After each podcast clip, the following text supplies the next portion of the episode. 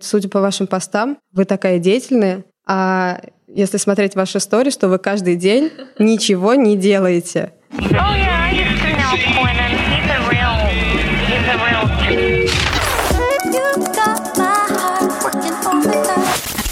Подкаст «Богема и маркетинг». Всем привет! Меня зовут Саша Рудко, и это подкаст «Богема и маркетинг». К себе я приглашаю людей из креативной тусовки, крутых маркетологов и бизнесменов, чтобы поговорить с ними про маркетинг и закулисье их проектов. Хочу выразить огромную благодарность коворкингу «Ясная поляна», где мы сейчас записываем выпуск. А сама я работаю тут и обожаю просто этот коворкинг, поэтому всем сюда welcome. А ссылка на ребят будет в описании выпуска. Сегодня у меня в гостях чудесная Наташа Олина, а, креативный предприниматель, ресторатор, основатель таких проектов, как Цифербург, Кафе Брат, Голицын Холл, бар «Приличное место». Наташа, привет. Привет. У тебя так интересно звучит твое самоопределение «креативный предприниматель». Как так? Ты его сама придумала? А, я уже не помню. Тебе кто-то его навязал? Ну, меня все время спрашивают, чем я занимаюсь, и Первым моим проектом был Цифербург, и это абсолютно непонятная история, которая не вписывалась ни под формат кафешки или э, бара или арт-пространства, ни подо что. И все время, когда у меня спрашивали, это превращалось, ответ на вопрос превращался в очень долгое обсуждение конкретных деталей моего рода деятельности. Вот, поэтому мы с ребятами решили, что мы креативные предприниматели – занимаемся креативными проектами. И, если честно, когда меня просят на какой-то конференции придумать э, описание mm-hmm. себя, я все время выдумываю что-то новое, чтобы не было скучно. Это, это очень крутой подход. Мне нравится. Действительно, достойно креативного предпринимателя. Ну, просто а это не так, я считаю, что это не так уж и важно. Главное, чтобы было весело. Да, именно поэтому, кстати, мы запускаем конкурс, а, который будет проходить в моем инстаграме. Мы разыгрываем сертификат на ужин на двоих в кафе «Брат». Обожаю это кафе, если честно, поэтому очень рада, что мы его разыгрываем. А, мой аккаунт Александра, нижнее подчеркивание, Рудко. Ссылка на аккаунт будет в описании выпуска, поэтому все участвуем и ждем выигрыша. Если вы думаете, что все важные новости закончились, то это не так, потому что 3 декабря я приглашаю вас всех на лайв-запись подкаста. Гостем станет Ксения Дубяга, идеолог проекта «Они пожрать любят» и создатель рынка выходного дня. Вход свободный, нужно только зарегистрироваться. Запись пройдет в баре «Пинч». В описании выпуска вы найдете ссылку на регистрацию. Я уверена, что получится очень крутая запись, поэтому всех буду рада видеть и всех жду. Давай продолжим с тобой немного, поговорим про твой вообще путь, как ты пришла к тому, что ты начала придумывать свои пространства в Петербурге, и вообще как ты поняла, что это твое призвание? Я искала свое призвание, и случилось так, что я после школы поступила в морскую академию и ходила в погонах в морской форме и сдавала всякие разные очень сложные предметы. И где-то к третьему курсу я поняла, что если так дальше и пойдет, я ничего не буду предпринимать, то, наверное, моя жизнь сложится не так, как я бы хотела. Вот в этот момент вопрос, что, чего бы я хотела, он и стал самым главным для меня. И я уже где-то говорила о том, что у меня просто мигало в голове красным, что нужно спасать свою жизнь. И нужно что-то что-то придумать. Ты бросала было... сигнал СОС буквально-таки, да? Да, да, да, сама себе, потому что, по сути дела, я выполняла все общественные требования. У меня э, ко мне от родителей и от всех остальных претензий никаких не было. Сессии я закрывала, пошла на второй еще выше, чтобы быть полностью занятой. И где-то там работала на практике. И, в общем, какое-то видела будущее перед собой. И именно это меня и смущало. Я очень позавидовала в тот момент ребятам, которые, например, отчислились после первого курса потому что захотели подумать, кем они хотят стать, когда вырастут, или резко поменяли вид деятельности. И я почему-то жила с ощущением, что уже поздно, я уже взрослая, и я уже сделала свой выбор. Ну, тебе лет было 20, да, я так понимаю? Мне кажется, в каждом возрасте человек э, думает мысль о том, что ему уже поздно чем-нибудь заниматься и, и что-то менять. И вот с этого момента я стараюсь как-то наоборот себя возвращать в состояние, что главное, чтобы было интересно жить И главное видеть смысл в том, что ты делаешь. А если для этого приходится что-то поменять или начать заниматься чем-то новым, то нет проблем. Это как бы не самая большая проблема. Вопрос был в том, как я к этому mm-hmm. пришла. Да. Ну, я стала искать, было как раз лето после третьего курса, я стала искать себе какую-нибудь работу, подработку, которая была бы максимально не связана с тем, а, с морской деятельностью, ну, да? С, вообще с э, тем, э, на что я училась по специальности, для того, чтобы попробовать что-то новое. Я поработала там, э, в магазине одежды дизайнерской, денек. И как-то так случилось, что я пришла в Циферблат, только что открывшийся, и мне так сильно понравилось. Я вдохновилась, написала огромное письмо Ване Митину, который его открыл. И э, мы там через две недели с ним встретились Петербурге.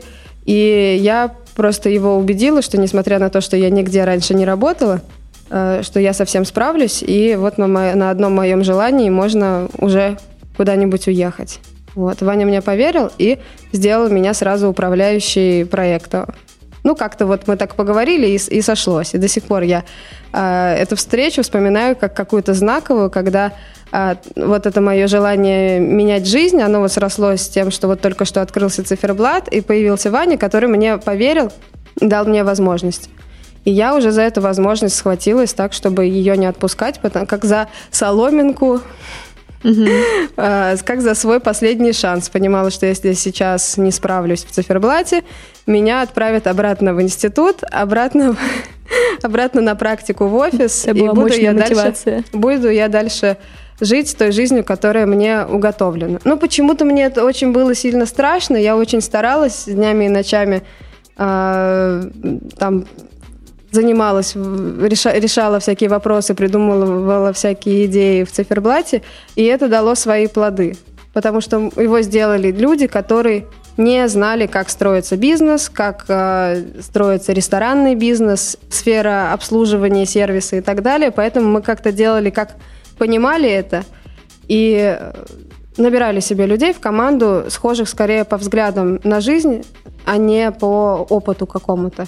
Поэтому получилось в 2012 году что-то необычное и особенное. И что-то, что имело успех, и что э, смогло зарабатывать деньги. Угу. Немаловажный тоже факт. И то, что мне дало уверенность, что я двигаюсь в правильном направлении и могу уже заниматься этим. Дальше, серьезно. Здорово. Правильно ли я понимаю, что когда ты начинаешь работать на одном проекте, создавать другой, ты на это подсаживаешься, и теперь все время хочется создавать эти проекты, потому что, судя по количеству проектов, которые ты открывала, да, а, их такое большое количество, как будто это так, так здорово и так круто, что мне даже самой захотелось только что придумать какое-нибудь себе пространство и начать его делать. А, я иногда оглядываюсь назад и понимаю, что многие вещи произошли сами собой. То есть иногда я просто не делала выбор. Угу. Просто какие-то появлялись возможности, э, мы их использовали, появлялись предложения, мы на них соглашались и брали на себя ответственность, потому что как-то, когда ты еще совсем молодой и неопытный, у тебя нет страха, ты не знаешь каких-то подводных камней, и ты, э, когда ты молодой, ты чувствуешь себя самым умным. Я ну, тоже... Ты так говоришь про молодость, ты сидишь передо мной, молодая, прекрасная, и так говоришь, как будто это было, не знаю, ну вообще, как будто тебе 14. Сейчас то же самое, только... больше бы, страхов? Нет, проекты больше. А, угу. Вот. Но когда ты, ну там, например, я оглядываюсь назад, лет на 10 назад, и понимаю, что такой умный, как в 18 лет, и мудрой. Я никогда не была, потому что э, чем меньше знаешь, тем больше в тебе уверенности. И, например, даже с братом, вот сейчас прошло два с половиной года с момента открытия, и мы вот с Аней, ты с моей подругой, с которой его сделали, оглядываемся назад и понимаем, что если бы мы в семнадцатом году знали, что это так сложно, что открыть ресторан – это не то же самое, что и открыть циферблат, где есть только кофе, это кухня, это столько э, сложностей, мелочей и столько документов и всего подряд, и столько цифр, которые нужно считать, мы, возможно, бы не рискнули. Мы подумали, а, как хорошо, что мы этого не знали. Разобрались совсем по ходу дела. Когда ты себя ставишь в ситуацию, когда ты уже назад пути нет, mm-hmm. и приходится выбираться. Нет такого, что ты решаешь а, сейчас открыть 10 заведений, например. Ты открываешь одно, и потом оп, монтаж, 10 лет, и ты открыл уже какое-то большое количество, и тебя спрашивают, как это получилось, а ты не знаешь, что ответить на этот вопрос. Богема или маркетинг? Богема. Я хотела другой вопрос задать, но зато мы обозначили сразу. Расскажи, пожалуйста, про свою деятельность на данный момент. Правильно ли я понимаю, что ты больше занимаешься э, решением каких-то глобальных вопросов и консультированием других проектов? Или это как-то по-другому сейчас выглядит твоя деятельность? Большим достижением на данный момент является то, что э, мне не нужно заниматься оперативной деятельностью. Каждый проект, в нем замкнутая система. Угу контролируемая, угу. которая э, сама решает вопрос. Ну, то есть не в смысле не система, люди решают вопрос. Просто есть система, по которой эти люди взаимодействуют. И нам с Димой, с моим мужем, ну, потребовалось, наверное, года три для того, чтобы эту систему внедрить, отладить, убрать все лишнее, добавить что-то необходимое для того, чтобы это могло работать само. И я очень рада, и мы периодически сидим дома, и я говорю, Димон, прикинь, мы сейчас дома сидим, а все работает. Вот, и по-детски до сих пор радуемся этому, это большой труд, и это позволяет мне как раз э, заниматься придумыванием каких-то новых идей. Э, и это позволяет мне приходить раз в неделю говорить, ребята, сейчас я вам такое расскажу, э, и пытаться внедрить какие-то новые, новые штуки или там обсуждать с командой, почему это не получится, например, почему это только идея. И обращать внимание на мир вокруг, потому что если ты занимаешься своим делом, то очень сложно вынырнуть и посмотреть, что мир-то уже давно изменился, и прошло несколько лет, потому что, ну, сложно выйти за пределы. И точно так же, не, вы, не выходя за пределы, очень сложно увидеть какие-то ошибки внутри своего проекта. Поэтому а, вот у меня сегодня в Инстаграме а, девочка незнакомая спросила, говорит, судя по вашим постам, вы такая деятельная, а если смотреть ваши истории, что вы каждый день ничего не делаете полезного. Как так? И я очень задумалась над этим вопросом. Просто вся деятельность, она в голове. И как бы главное, чем я занимаюсь, основное, это я несу ответственность за все проекты, которые я запустила. И репутационную, и финансовую, и ну, просто переживаю постоянно, не могу. Ну, как бы иногда шучу с ребятами, что вот когда какой-нибудь происходит косяк о том, что вы-то можете уволиться и поехать на Бали, а я нет, я не могу уволиться, не могу никуда деться.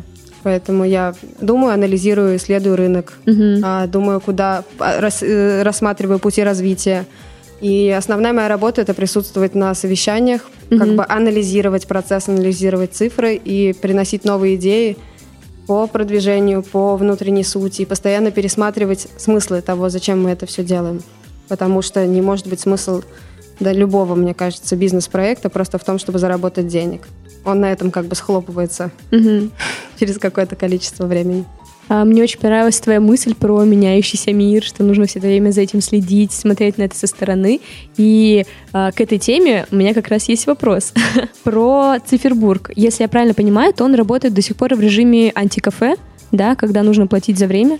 Я ведь, ну, правильно понимаю. Ну, мы, конечно, не любим это название, потому что сначала появился циферблат и цифербург, ага. а потом уже появились антикафе. Ну да, а Цифербург работает по системе оплаты за время. Угу. У меня такое ощущение, что это единственный проект сейчас, да, который работает в таком режиме. Такой формат был моден, когда я еще училась в школе, мне кажется, была такой маленькой девочкой, и мы ходили, я учу, жила в Вологде, вот, у нас было одно единственное кафе на весь город, вот, и это так странно, так необычно, что он до сих пор вот, да, работает в таком режиме. Насколько это актуально до сих пор? Почему это востребовано? А как, как ты думаешь?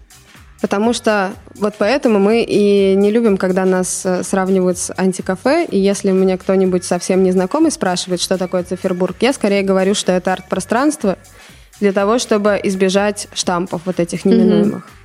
Чем секрет успеха? В циферблате система оплаты за время появилась как инструмент для того, чтобы донести суть. А э, суть была в том, чтобы создать людям э, комфортную обстановку для общения, для творчества, для работы, для реализации каких-то своих идей, там художественных, музыкальных или интеллектуальных каких-то для обмена опытом, создать вот эту вот среду, площадку для молодых людей, чтобы им было в ней комфортно развиваться, чтобы было комфортно общаться, заводить друзей и так далее. Это стало очень важным э, важным местом для ребят, которые приезжают, э, переезжают, например, в Петербург учиться, и они как-то сами притягиваются в Цифербург, и находят какие-то ответы на вопросы, находят каких-то друзей, там, э, этих музыкантов для своей рок-группы, соседей по квартире и так далее. Я понимаю, что э, это живой процесс важный, который происходит, и я э, сама с радостью удивляюсь, что э, это не умирает и не затухает уже вот 7 лет. То есть мы будем скоро отмечать Цифербургу 7 лет. Просто для того, чтобы это сработало, самое комфортное э, условие – это оплата за время. Mm-hmm. Потому что есть оплата максимальная за день, а, и ты знаешь, что больше, чем вот это количество денег ты не заплатишь за день. И есть как бы ты, если можешь планировать свое время, то ты можешь понимать, сколько ты потратишь. И ты можешь привести девушку, и ты не будешь переживать, что она закажет слишком дорогие пирожные.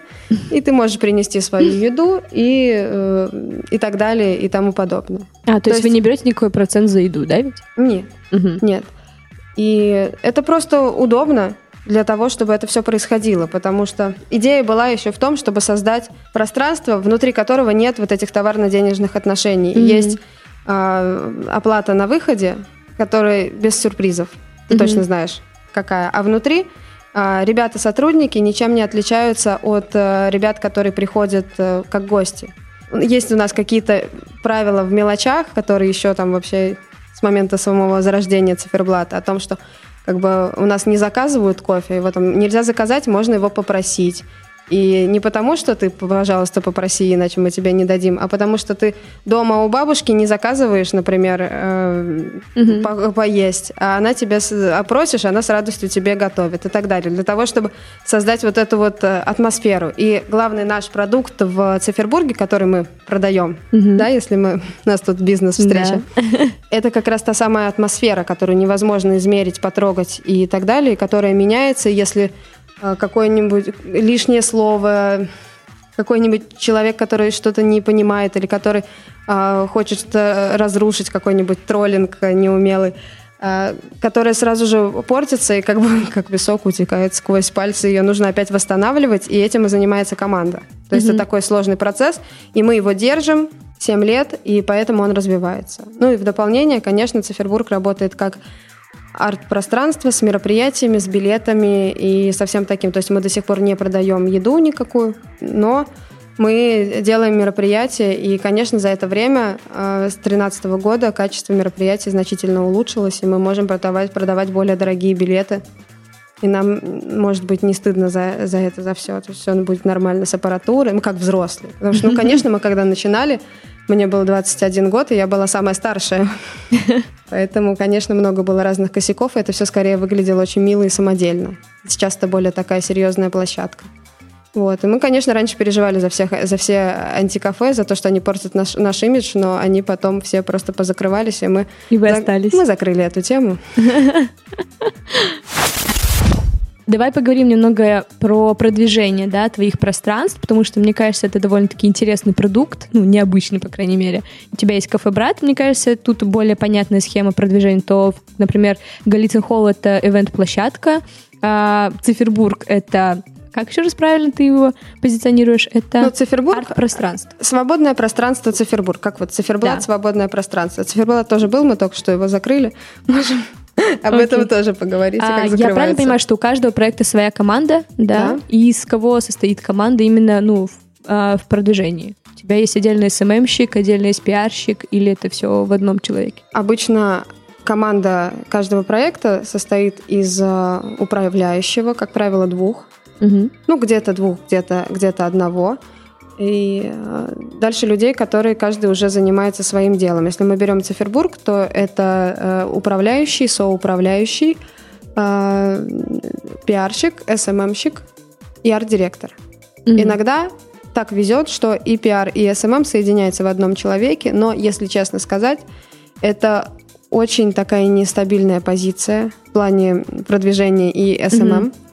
И вот всегда этих... совмещается в человеке или нет, просто э, это такая отрасль только а, что угу. зародившаяся, и мы не прибегаем к услугам агентств угу. каких-то SMM, где можно получить какой-то более профессиональный спектр услуг, угу. скажем так, более, более четкий. Потому что мы придерживаемся позиции, что нам нужен человек, который будет с нами близок по духу, с нами будет в контакте, будет находиться в пространстве и понимать э, что-то как бы понимать, что происходит, mm-hmm. как-то чувствовать какие-то моменты, потому что это невозможно в письменном ТЗ объяснить. Ну вот, можно как бы обговорить какие-то основные рамки, но очень сложно. То есть это получается не, не по-настоящему, потому что просто для нашего формата вот такой процесс интересней. Но SMM-специалисты сейчас, они, они берут э, несколько проектов, и если это не очень опытный SMM-специалист, то у него начинает страдать качество, и он начинает сам страдать от этого, и э, дальше либо он просто все бросает и уезжает куда-нибудь, или он начинает отказываться от каких-то проектов, ну, по-разному происходит или находят себе какую-нибудь другую работу, которая совсем не связана с SMM. А как у тебя, я понимаю, были такие ситуации, да, когда SMM щик, видимо, немного не справлялся? Что ну, вы да, делали? Да, да, да, много было. Сейчас скажу второй вариант. Второй mm-hmm. вариант, когда SMM-специалист очень хорошо справляется, он решает открыть свое агентство. Mm и э, начинает заниматься своим mm агентством и своим проектом. И приглашать тебя, давай ты будешь э, нашим клиентом или нет? Ну да, ну просто меньше начинает э, уделять э, внимание. Э, этому. Ну, как бы раз, разные, разные всякие были ситуации с пиаром и с э, SMM, и э, сейчас у нас в каждом проекте разный свой SMM-специалист, и мы думаем о том, чтобы сделать свое собственное уже, наконец, агентство и продвигать пространство. Mm-hmm. Ну, подумываем То есть об этом. агентство именно внутри ваших пространств, Как да? бы сделать единый я понимаю, что, скорее всего, эффективнее, если несколько проектов, сделать единый SMM и PR отдел, которые будут заниматься только нашими проектами mm-hmm. и не будут заниматься другими проектами в принципе. И если, который, если усилить впоследствии, можно развить на еще какие-то заказы, потому что это глобальная проблема среди всех э, хозяев и э, управляющих заведений, кафешек, баров, э, пространств разных, это именно SMM. Угу. Потому что нет каких-то очень четких критериев, как нужно заниматься, как нужно выполнять обязанности этой профессии. И при этом нет каких-то четких показателей по деньгам, если это не прямые продажи. То есть это, если это пространство, то это имиджевый SMM. Угу. И даже очень-очень примерно можно отследить количество человек из онлайна, которые перейдут в офлайн, например. Это не будет э, близко к реальности. Я могу тебе точно сказать, что я конвертировалась из онлайна, потому что в какой-то год, когда вы открыли брат, а, очень много людей постило а, фотографии очень красивые, да, в, в интерьере с голубым шампанским. Ага. И меня это так привлекло, что я думаю, ну все, ну мне тоже нужно сходить. И в результате я вот так у вас оказалась первый Класс. раз. А, давай поговорим про какие же сейчас актуальные методы продвижения пространств, да, потому что, я так понимаю, просто позвать уже блогеров, чтобы они просто пофотографировали и рассказали, это уже, это работает, но работает в комплексе с чем-то. Вот мне интересно, с чем. Продвижение работает в комплексе, в первую очередь, когда соблюдаются Сейчас я попробую перечислить, чтобы это было четко. Нужно понимать, кто подписчики, кто эти люди, которые открывают профиль Инстаграм, любого вообще коммерческого проекта. А, зачем, в какой, при каких э, условиях они открыли этот профиль, э, да, и с какой целью. И что мы им хотим сами показать. Угу. Вот они уже есть, вот они уже открыли, что мы им хотим передать. Какой месседж за эти три секунды, за который упал их взгляд на профили в соцсетях. Ну, там, я говорю про Инстаграм, потому что для, я считаю, что для заведения это основной ресурс. Для продвижения мероприятий мы используем ВКонтакте и как визитку для иностранцев, гостей из других городов, Москвы, например, Facebook. Но основной упор на, на Инстаграм. И я недавно как раз читала лекцию по SMM и по продвижению пространств, и я показывала все ленты наших э, проектов, и они все абсолютно разные. Потому что есть какие-то э, условно тренды, есть какая-то мода на визуал, но это все зависит от того, э, какую атмосферу хочет передать сам проект. И если говорить о Цифербурге, то это уже совсем не модная такая желто-пленочная гамма, потому что наша задача передать тепло, уют, дружбу и атмосферу. И э, у нас в первых там 9-12 картинках обязательно должны выглядывать а, люди, которые проводят время у нас в пространстве, люди, которые обнимаются, потому что они, ну, как бы мы не подстраиваем эти кадры, просто мы берем из всего нашего багажа контента, который, который есть, с мероприятий, с э, просто репортажей и так далее. Потому что надо показать, что здесь добродушная атмосфера, если ты не знаком ни с кем, тебе будут рады. Посмотри, тут всем хорошо. Нужно не забывать показывать кофе и печеньки, и то, что люди что-то пьют и едят, потому что не всем понятен этот формат, и многие люди, знакомясь со мной, говорили, что мы все время ходим через ваш Цифербург в соседнюю кофейню, но ни цивил, разу, да, да, в цивил, но ни разу не останавливались у вас, потому что мы не знали, на что можно. А, ничего себе. Вот, потому что а, есть ощущение, что ты когда не совсем понимаешь правила. Кофейня, вот кофе купил, день, деньги заплатил, сидишь, никто тебя не трогает. А тут нужно вступать в какой-то диалог, и это является барьером для угу. э, некоторых гостей. Потом нам нужно показывать э, само пространство, парочку крупных планов, чтобы показать, что это большая площадка и что у нас есть какие-то ресурсы, потому что профиль могут открыть люди, которые э, хотят организовать мероприятие, хотят э, провести какое-то свое событие, хотят э, с нами запартнериться, mm-hmm. как бы на такие э, настроены на B2B э, отношения, мы должны показать тоже как бы ненароком свои ресурсы и так далее. Это сейчас то, что, то, что я вспоминаю по памяти, вспоминая ленту Цифербурга. Да? Если мы говорим там про бар «Приличное место», там совсем другие уже расклады, совершенно другая лента, там эти афиши, там какие-то шуточки, какие-то кадры обязательно с тусовок, э, где показано, что у нас в выходные много людей танцуют, все даже не помещаются в помещение коктейли, потому что это бар, и у нас э, серьезный там подход к карте и к алкоголю и э, какие-то лица, имена тех, кем мы потом можем выпендриваться, что вот, например, вот эти музыканты у нас тоже отлично проводили время. Вот. Если говорить о брате, то это обязательно еда, это интерьер, это эстетические какие-то красивые картинки, которые не имеют а, конкретного смысла, но а, это то, что может зацепить людей, просто остаться, подписаться на наш профиль для того, чтобы просто получать вдохновение. И получается, что все заведения похожи, и очень интересно иногда, когда приходят э, иностранцы, и они говорят, что а мы еще были в Цифербурге, или там приходите на наш концерт в Цифербурге, и они даже не знают, что эти места как-то связаны, но они почему-то чувствуют.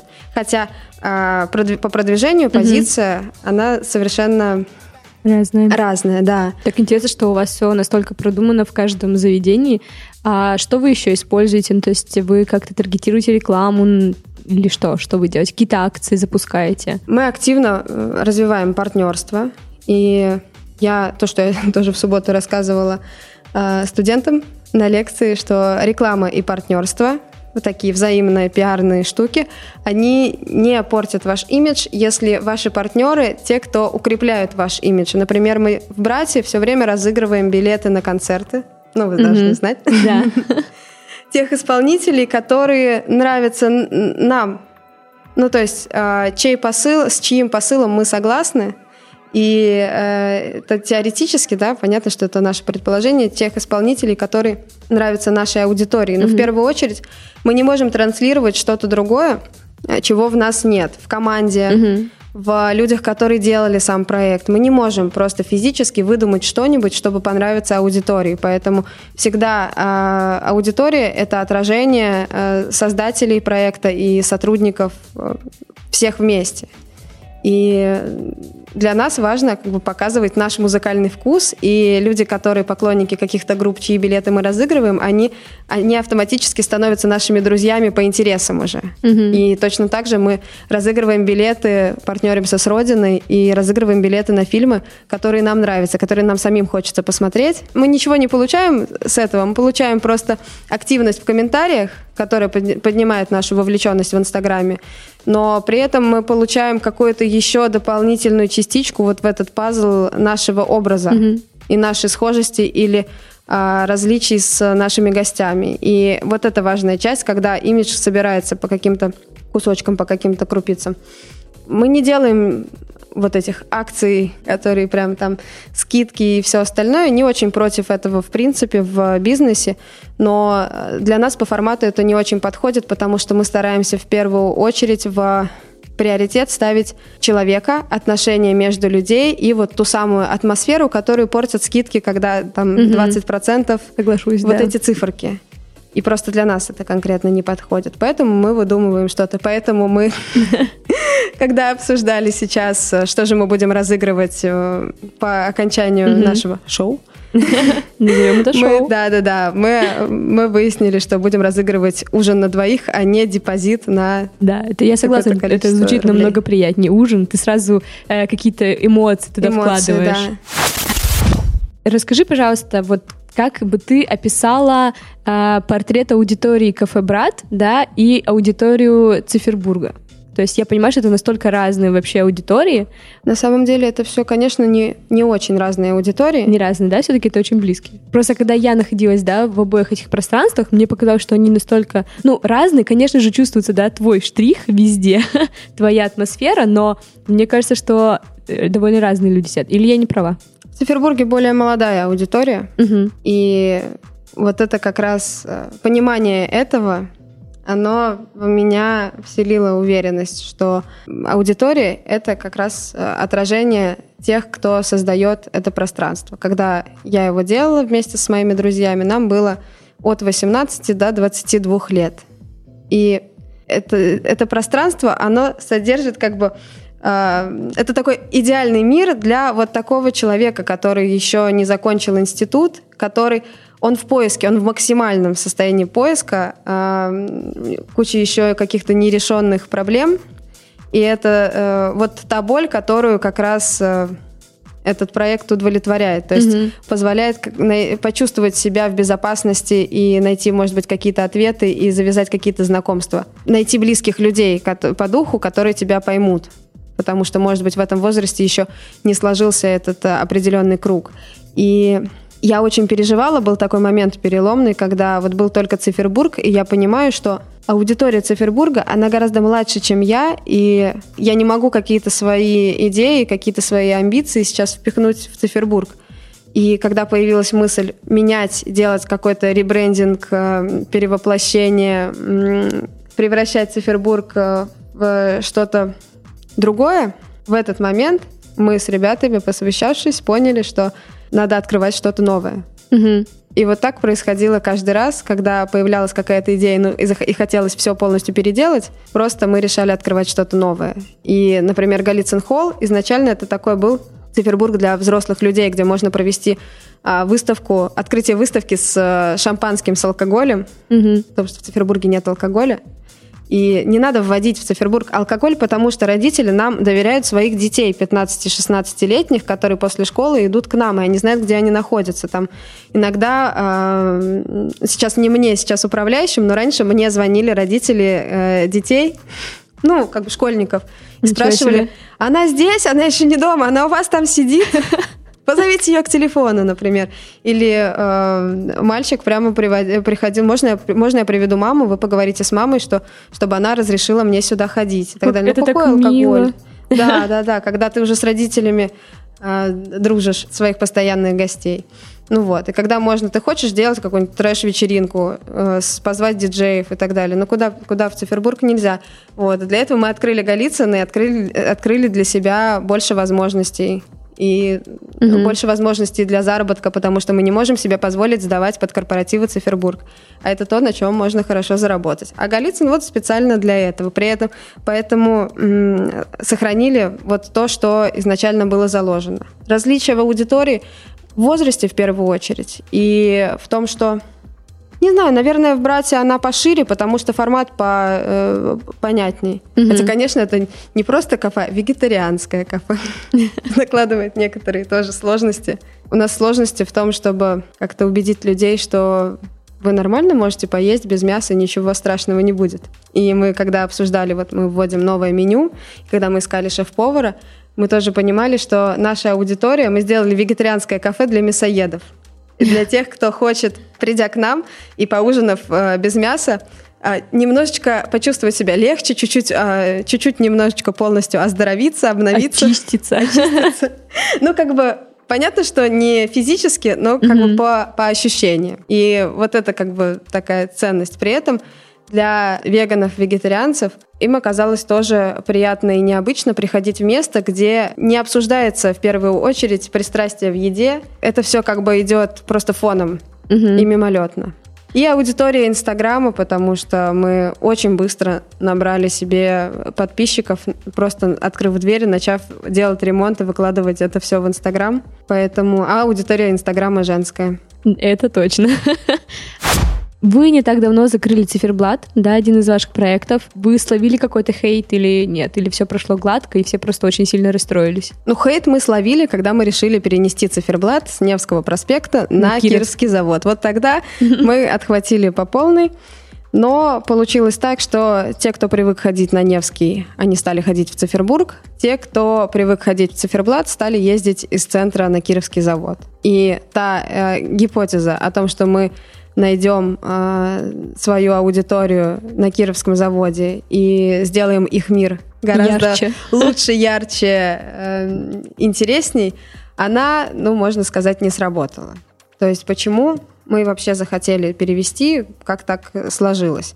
Циферблат — вот это то место, куда я пришла работать, и которое поменяло мою жизнь, очень важное для меня. И он уже отработав 6 лет на восстание, он просто э, физически износился, требовал ремонта какого-то, требовал какой-то новой энергии. И при этом арендодатель, он требовал, как раз заканчивались, заканчивался mm-hmm. договор, он требовал больше денег. И просто, а при этом аудитория интерес аудитории к проекту, он э, естественным путем э, уменьшался, потому что если это в 2012 году нашими альтернативой на Невском была э, шоколадница и бар СПБ, и это было просто э, оазис mm-hmm. В центре города, то на тот момент, да, когда вот мы решили перевозить полтора года назад, или два, не помню.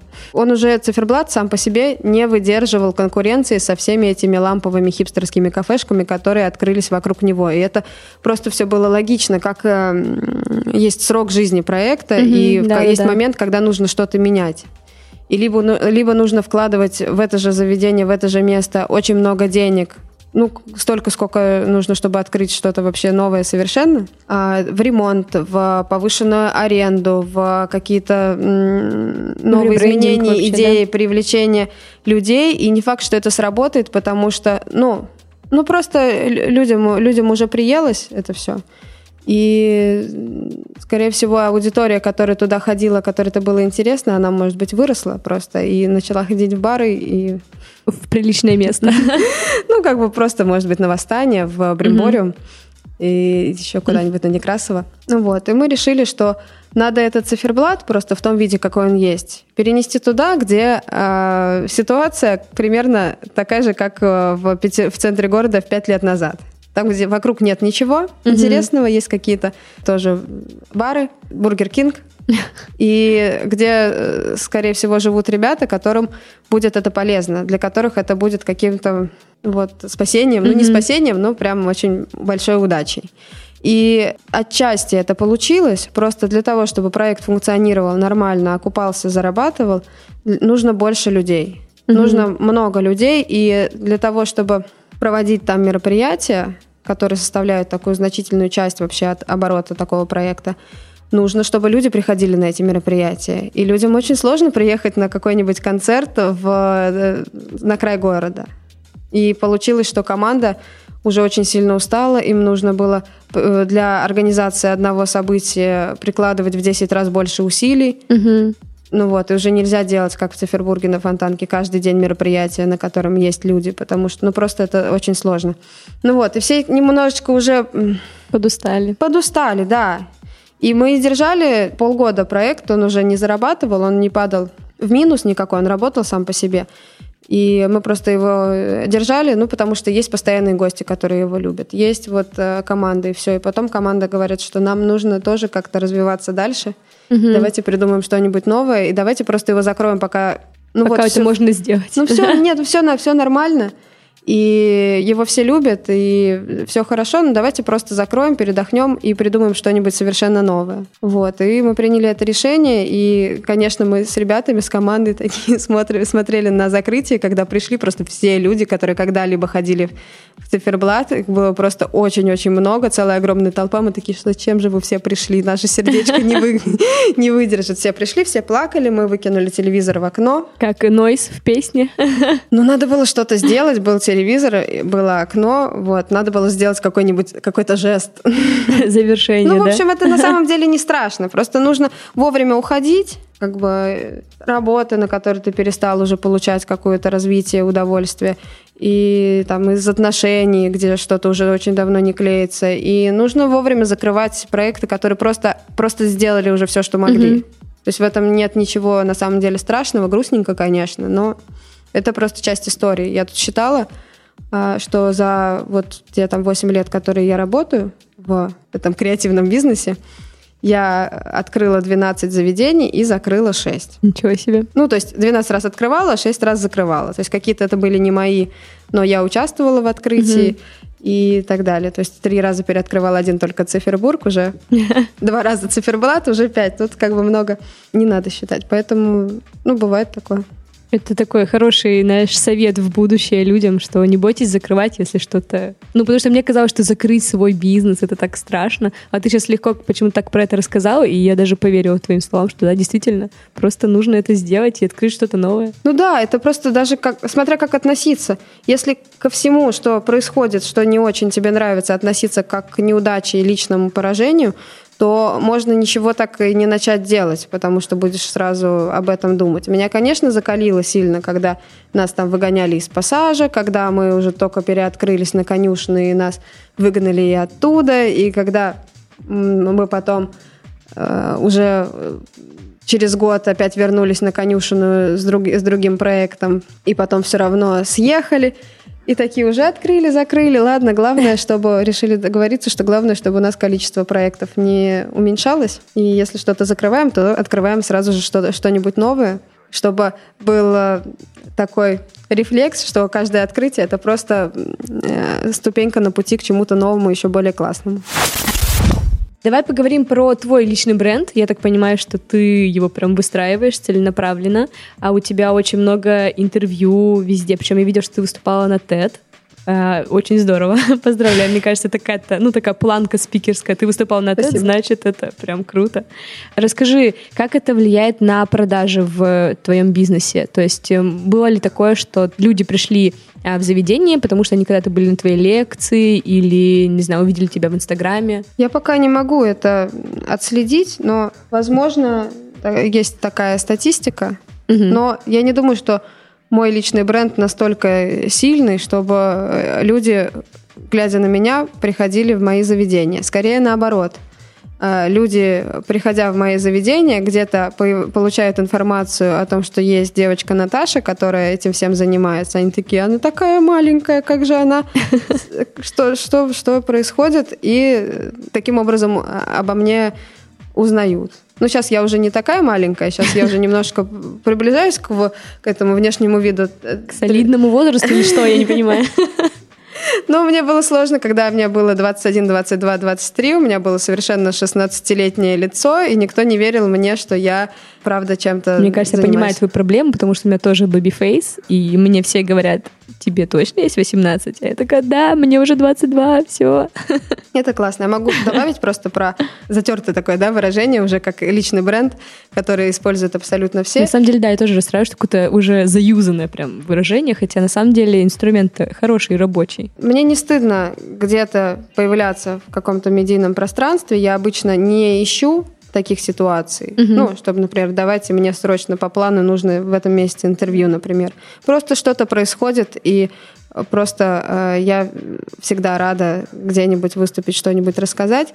И на самом деле все мои проекты, они настолько разные по формату, по названиям, и нет какой-то единой э, системы и какого-то единого слова, которое может его, все, что я делаю, описать. Мгм. И а, просто соединяю все эти проекты я. Ну, ок, я, я, я готова. И я понимаю, что я буду помо- помогать, ну, как бы будет эффективно, если мои проекты через меня будут помогать друг другу, поддерживать друг другу.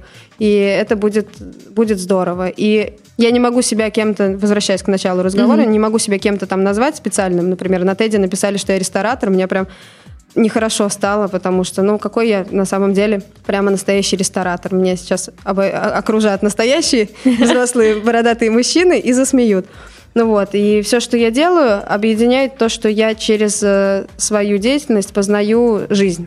Познаю через отношения с людьми, через выстраивание каких-то систем, через э, какие-то сложности или какие-то там странные идеи, которые воплощаются или нет, через открытие или закрытие. Просто а, что-то узнаю новое и изучаю мир. И я не знаю, чем мне там попозже захочется заниматься, и может быть это будет совсем не ресторанный бизнес, может быть меня куда-то уведет. И как показала практика, заведения, они открываются и закрываются, а я остаюсь. Вот, просто мне приходится все это соединять вместе. У тебя сейчас в Инстаграме практически 23 тысячи подписчиков. Ты считаешь себя блогером или инфлюенсером? Я пока себя никем не считаю. Я пока пытаюсь нащупать, как бы мне стать блогером вот, с миллионом подписчиков. А, ты прям, Изучаю у этот тебя вопрос. есть цель собрать Мне миллион. это интересно. Я вот в этом году как-то погрузилась. Я не была вот этим интуитивным блогером, который в 13-15 году выкладывает фотографии, там Мгм. общается с людьми. Мне как-то это было странно. И я тогда делала ремонты постоянно. Меня постоянно выгоняли из помещений, я решала проблемы и делала ремонты. А тут как-то все немножечко поутихло, и очень еще легко за тем, как э, за своей деятельностью, за тем, за тем, что ты создаешь, потерять себя. И для меня оказалось вот ведение блога и записывание всяких смешных э, сторис в Инстаграм э, таким э, мостиком, с которым я соединяюсь э, с собой и понимаю, что вот, вот она я, я существую, я существую в отдельности от всего, что я сделала. То есть то, что я сделала, это не, это не я. Мгм. И это такая как бы сложная, сложная очень э, мысль, но я думаю, что люди, которые делают свой бизнес, в который они вкладывают души, а, душу, они понимают, что вот пока это мое детище существует, я как бы живой. А если его у меня отберут, неизвестно, что будет. У меня, когда первый раз отобрали Цифербург, я захожу, это помещение пустое, и у меня как бы больше ничего нет вообще. И я в этот момент понимаю, я существую вообще или нет. И это меня напугало. И я долго искала ответ, а потом стала э, дуть себе феном в рот в Инстаграм, думаю, вот, все, я существую, классно. Пересмотрела там за день сторис, думаю, нормально у меня день проходит. То есть мне это в первую очередь нравится, интересно, но я как предприниматель не могу не мыслить масштабно. Не Мгм. могу, делая что-то, не мыслить о том, что значит надо, надо идти к тому, чтобы был миллион подписчиков, потому что так будет э, проще, легче, интересней. Ты как-то специально уже, да, начинаешь развиваться в Инстаграме, так понимаю? Ты покупаешь рекламу или что ты делаешь? Ну, я как-то вот год психологически шла к тому, что все-таки надо начинать покупать рекламу. Это очень сложно. а Покупать как рекламу. набрались вот эти 22?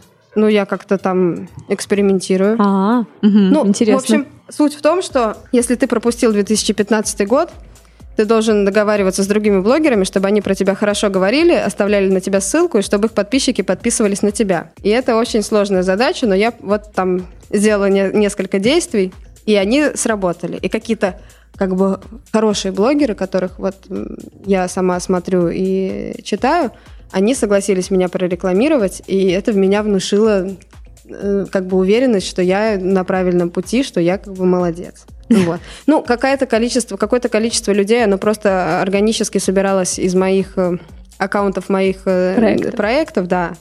Какой-то там где-то я изучила там таргетинг и так далее. Я все время изучаю рекламу и продвижение, потому mm-hmm. что мне это нужно. Ну вот. И я подумала, что вот можно это на себя тоже, тоже пустить. Это оказалось сложно на это решиться и, такой, и осмелиться, что я сейчас буду не для дела что-то делать, сейчас буду себя рекламировать. Я сейчас лучше провалюсь под землю, чем буду себя рекламировать. Вот. Ну, в общем, я так разбираюсь, это мне интересно. Ждем миллиона, я прям верю, что у тебя будет. Спасибо. Расскажи про планы на проекты. То есть у вас уже что-то на заготовке где-то лежит, совсем скоро что-то выйдет, э, нам что-то ждать? Мы собрались открывать второй Голицын холл, угу. и мы хотели открыть его к декабрю, но немножечко замешкались с поиском помещения, потому что это все-таки очень важно и нам нужно лучшее. Наш принцип не соглашаться на что-то, что не соответствует нашим запросам. Поэтому, скорее всего, он откроется уже после Нового года. Просто, ну, как продолжение проекта, потому что мы за три года его вывели на хороший уровень. Мы много проводим мероприятий, у нас есть заказы, которые нам нужно отдавать другим партнерам, потому что мы не можем, ну, у нас занята площадка, и пока вот так вот идет этот э, процесс вверх, нужно открывать второе помещение для того, чтобы это все масштабировать. Это раз. И с нашими партнерами по циферблату на Кировском заводе, который мы, от, мы закрыли, мы планируем тоже весной открыть бар. Никак не связанный с циферблатом угу. и так Просто далее. новые. Просто, да, подумали, что можно открыть бар в центре города, придумали, как он будет выглядеть красиво, посчитали все, угу. и просто спланировали это все. Ну, то есть э, начался сентябрь, и мы решили, сейчас мы одновременно откроем второй Голицын и откроем бар. Все, провели все совещания и немножечко сами подгорели и поняли, угу. что слишком много на себя берем. И поняли, что можно все делать постепенно и ничего страшного. Это тоже такое вот с возрастом. Мне кажется, если бы это произошло пять лет назад, я бы сейчас не пришла сюда на интервью, потому что я была бы на двух стройках одновременно. Ну вот, пока что как бы такие проекты. Посмотрим, что появится еще. Появляются какие-то интересные предложения. Посмотрим, пока, пока конкретного. То есть ничего. можно прийти, не знаю, к тебе в Инстаграм и сказать, Наташа, у меня есть такая крутая идея для проекта, для заведения, и написать тебе, и ты такая, да, круто, давай поддержим.